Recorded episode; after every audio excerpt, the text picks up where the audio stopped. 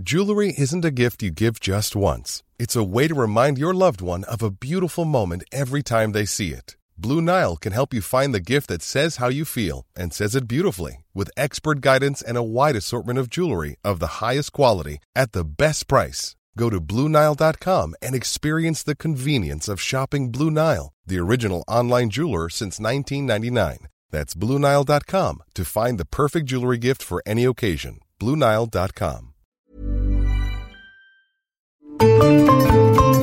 Bonjour et bienvenue dans Podcasting, l'actu dans la poche, le podcast quotidien d'actualité du Grand Sud-Ouest. Chaque jour, suivez-nous à la découverte de l'information régionale avec les journalistes et chroniqueurs des médias indépendants qui sont nos partenaires. Je m'appelle Jean Berthelot de Lagleté.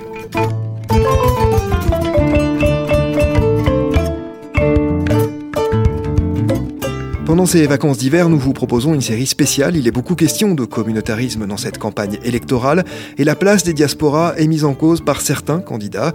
Alors nous avons voulu interroger le rôle des associations qui les rassemblent dans la région. Diasporama, une série signée Anaël Cagnon pour Podcasting.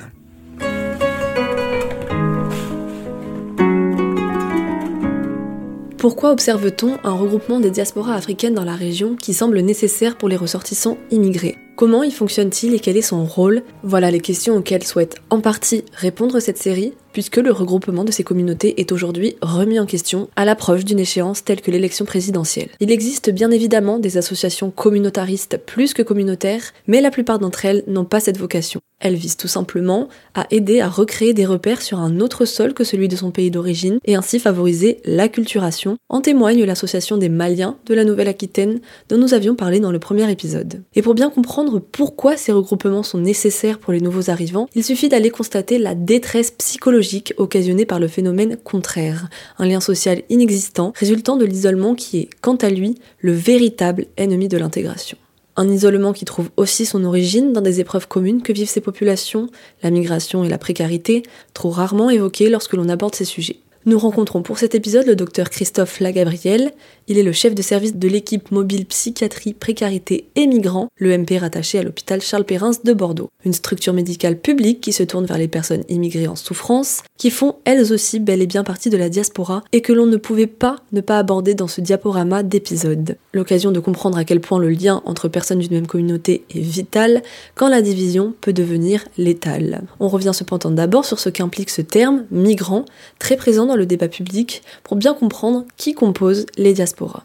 Migrant, ça veut dire euh, quelqu'un qui, une personne qui franchit une frontière celle de son pays pour aller dans une autre, ou même d'un pays à un autre. Euh, donc euh, il y a plein de façons de, franchir une frontière. Ça peut être tout à fait préparé, anticipé, euh, une migration choisie, un rapprochement familial, euh, un visa touristique, et ça peut être, comme beaucoup de nos populations, des, migrations qui sont soit forcées par des persécutions liées à la politique, liées à leur religion, liées à leur orientation sexuelle, à des conflits familiaux. Et puis le deuxième grand paquet de, migrants qui sont qui ne préparent pas leur, leur migration, c'est les migrants qui migrent pour des raisons économiques et qui veulent chercher un avenir plus euh, un mode de vie plus aisé et plus facile en Occident. Alors aujourd'hui, on va s'intéresser plus particulièrement à la détresse dans laquelle peuvent se retrouver des ressortissants africains, puisque c'est un continent qui est majoritairement représenté dans les statistiques euh, liées à la migration en France. Est-ce que vous savez par exemple quelle part de, vos patients est issus d'une diaspora africaine,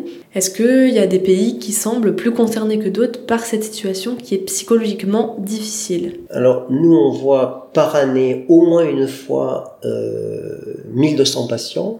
Sur ces 1200 patients, il y en a un sur deux qui sont des nouveaux patients. On n'a pas vu au cours de l'année ou l'année précédente. Euh, sur ces 1200 patients, 85% sont des étrangers, des migrants. Sur ces 85%, 30% sont des Africains qui viennent d'Afrique de l'Ouest principalement, Afrique subsaharienne, les deux Congos, le Nigeria beaucoup, mais aussi la Guinée-Conakry, le Sénégal, euh, le Mali, euh, Côte d'Ivoire. Donc nous, la population qu'on reçoit, soit ils sont demandeurs d'asile, donc ils étaient persécutés dans leur pays, ils ont fui à cause de ça, donc ils ont la trace de leur persécution je dirais, en eux, dans leur mémoire, et c'est ça qui fait pathologie. Euh, soit ils ont migré par situation économique pour rechercher un avenir meilleur, et leur voyage est tellement semé par la route, hein, à travers le, Sahara, l'Algérie, le Maroc, la Libye, sont vraiment des machines qui sont des machines vraiment à fabriquer du traumatisme, tellement il y a des situations de maltraitance et d'esclavagisme. Et donc, le, en fait, ces personnes qui migrent pour une meilleure situation économique arrivent avec un parcours très traumatique, et donc la question du traumatisme est, est la plupart du temps au premier plan. Et d'ailleurs, chez, euh, c'est le diagnostic qu'on retrouve chez 25% de nos patients. Un chiffre important, significatif des raisons qui expliquent partiellement cette difficulté à recréer du lien dans une société française inconnue à l'arrivée. Pourtant, de manière plus générale, la migration en elle-même est déjà une perte de lien, comme nous l'explique le docteur, qui ne peut pas permettre une intégration facile dans une nouvelle société. Oui, alors c'est la question de la migration. La question de la migration, c'est la question de la perte. C'est la perte euh, des enveloppes psychiques. Alors les enveloppes psychiques, c'est quoi? C'est euh, euh, sa famille, bien évidemment, son statut social, son environnement social. Euh, c'est le lien avec la culture du pays, la nourriture, les odeurs, les paysages. Euh, et donc c'est toutes ces pertes-là qui, euh, qui sont difficiles à, à, assumer. Hein. C'est, ça génère un, épisode dépressif, je dirais physiologique, hein, nécessaire d'une régression pour se adapter et s'adapter à un nouveau contexte. Et c'est compliqué souvent de s'adapter. Effectivement, la question de la solitude, quand ils arrivent là, l'isolement est un facteur de péjoratif de, de, de de leur euh, capacité à s'adapter, de s'acculturer et de faire un mélange entre la culture occidentale et la culture euh, africaine. Donc euh, oui, la solitude, c'est-à-dire que les gens qui restent seuls et isolés quand ils arrivent sur le territoire français, c'est un facteur d'abord de, mauvaise santé mentale, dépression, anxiété ou autre, et ça veut dire que déjà ils sont fragiles parce qu'ils n'arrivent pas à créer des liens. Alors moi j'ai un exemple qui me vient à l'esprit, c'est euh, euh, les patients qui ont des enfants dans leur pays. Un patient hier matin que je voyais, un Camerounais qui, a ses, qui est parti parce qu'il a été menacé euh, par la police parce qu'il était dans une zone avec des, rebelles qui voulaient l'autonomie d'une région du pays. Et euh, il n'a plus de nouvelles de ses enfants. Et parce que voilà il y a des modes de communication qui ont été coupés. Enfin on lui barre la communication. Et alors ça c'est une c'est vraiment typique de, de, l'élément qui, qui, qui empêche la culturation. C'est-à-dire que c'est euh, d'avoir les enfants sans avoir de lien euh, c'est quelque chose qui génère euh, la prolongation d'un état dépressif que vous pouvez pas soigner même avec de la psychothérapie mais avec des traitements c'est un poids qui plombe la personne voilà un exemple de, de, de, de difficulté où la, la, coupure du lien empêche l'acculturation et l'intégration. Alors moi, du coup, je voulais vous parler aussi des associations de diaspora et des personnes qui peuvent venir vous voir, qui vont aussi par, par, par ailleurs voir des associations de diaspora en essayant de trouver un peu, un peu d'aide. Donc, est-ce que vous pensez, vous, de manière générale, que ces associations peuvent être euh, une solution un petit peu au mal-être dans le sens où on retrouve des repères, on retrouve euh, un petit peu une communauté? Ah oui, c'est sûr, tout ce qui est, tout ce qui est fait, tout ce qui est lien social, euh, euh communautaire euh, est extrêmement important, euh, extrêmement structurant. On s'appuie beaucoup, beaucoup sur les associations. Souvent, on les adresse vers eux, mais je pense que ces associations se, sont plus euh, en lien avec des gens déjà qui ont des papiers, des situations, qui ont migré récemment, mais qui ont un visa pour être étudiants, qui viennent travailler, qui viennent pour un rapprochement familial.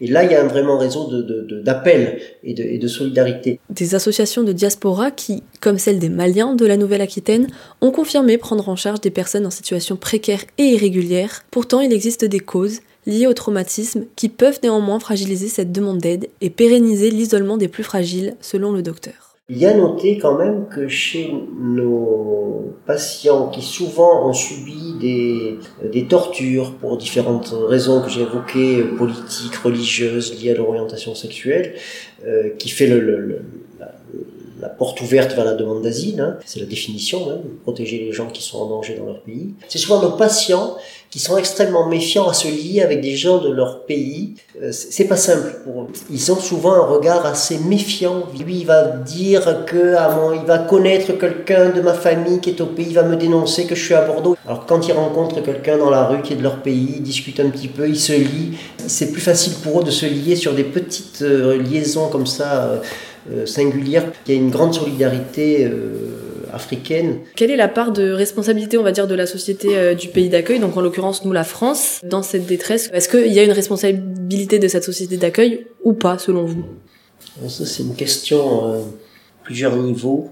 Par statut, on peut dire que la demande d'asile est par définition un espoir, forcément, puisque les gens espèrent avoir le statut de réfugié qui leur donne au moins le papier pendant 3 ans, 4 ans, 10 ans, euh, et qui leur garantit l'intégration sur le territoire français. C'est un espoir et en même temps c'est une grande source d'anxiété, parce que d'abord ils n'ont pas du tout la, certitude de la réponse, puisqu'il y a que environ 38 à 40% des demandeurs qui sont déclarés réfugiés, donc ça veut dire 6 sur 10 sont, sont rejetés de la demande. Et en plus, ils n'ont aucun délai de temps euh, des échéances. La première, c'est l'OFPRA, euh, la deuxième, c'est le recours, la CNDA, qui sont des audiences qui sont faites à, Paris, euh, où leur, dossier est évalué. Et donc, ils, n'ont pas de capacité à, gérer cette attente dans le temps, et ils ont l'incertitude de la réponse. Donc, en fait, la, la demande d'asile, qui est un espoir, est aussi une situation extrêmement anxiogène et dépressiogène, et donc tous les gens sont dans cette expectative euh, très insécurisée. Donc euh, il y a des il y a des il y a des, des systèmes qui offrent la protection, mais c'est pas pour beaucoup de monde ou c'est de façon temporaire. Donc il faut on est toujours dans l'incertitude que est-ce que ça sera renouvelé. Donc en fait c'est cette période d'entrée est euh, qui dure souvent 3 ans, 5 ans, 10 ans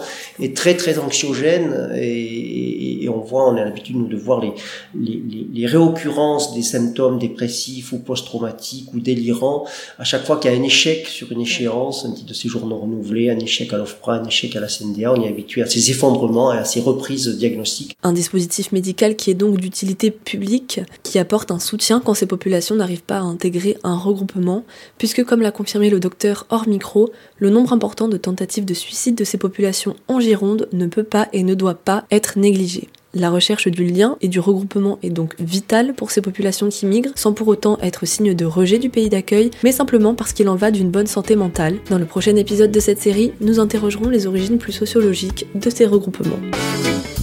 Maman, je pense à toi, je t'écris. Trois étoiles à Tu vois, faut pas que tu. J'ai un toit et un peu d'argent. On vit là tous ensemble, on survit. On est manque presque derrière. C'est pas l'enfer ni le paradis d'être un Africain à Paris. Oh, un peu en exil, étranger dans votre ville. Je suis africain à Paris. Oh, un peu en exil, étranger dans votre ville. Je suis africain à Paris.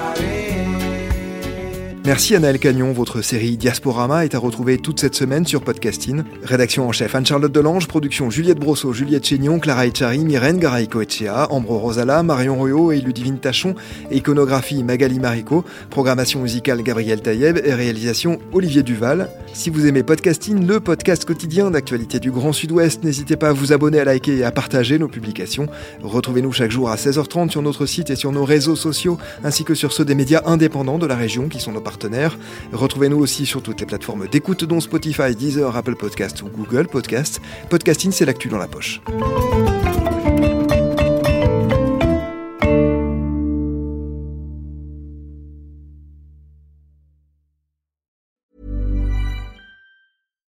When you make decisions for your company, you look for the no-brainers. And if you have a lot of mailing to do, stamps.com is the ultimate no-brainer. It streamlines your processes to make your business more efficient, which makes you less busy. Mail checks, invoices, legal documents, and everything you need to keep your business running with Stamps.com.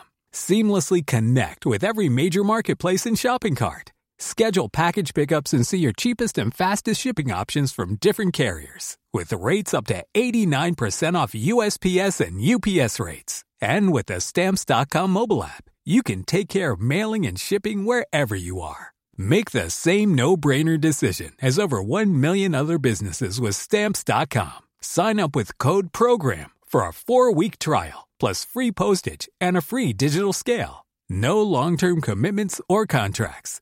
That's Stamps.com. Code PROGRAM.